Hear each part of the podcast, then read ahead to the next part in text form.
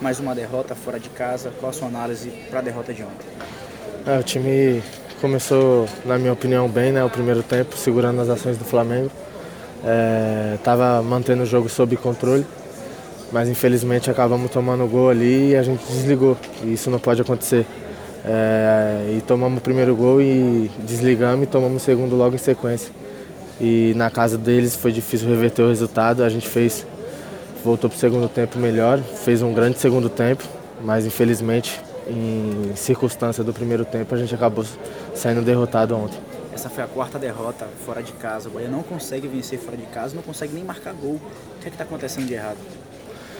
A gente, a gente se pergunta também, é difícil porque na Fonte Nova em casa a gente tem um volume de jogo muito grande e fora de casa a gente não está conseguindo repetir as atuações. É, a gente fica triste, fica chateado, mas não tem tempo para lamentação. Já é segunda, é, domingo já tem jogo, então vamos, vamos trabalhar amanhã forte para focar para esse jogo aí domingo que é importante pra, demais para a gente. O Bahia está agora na, na zona, entrou na zona. O que é que ele espera agora?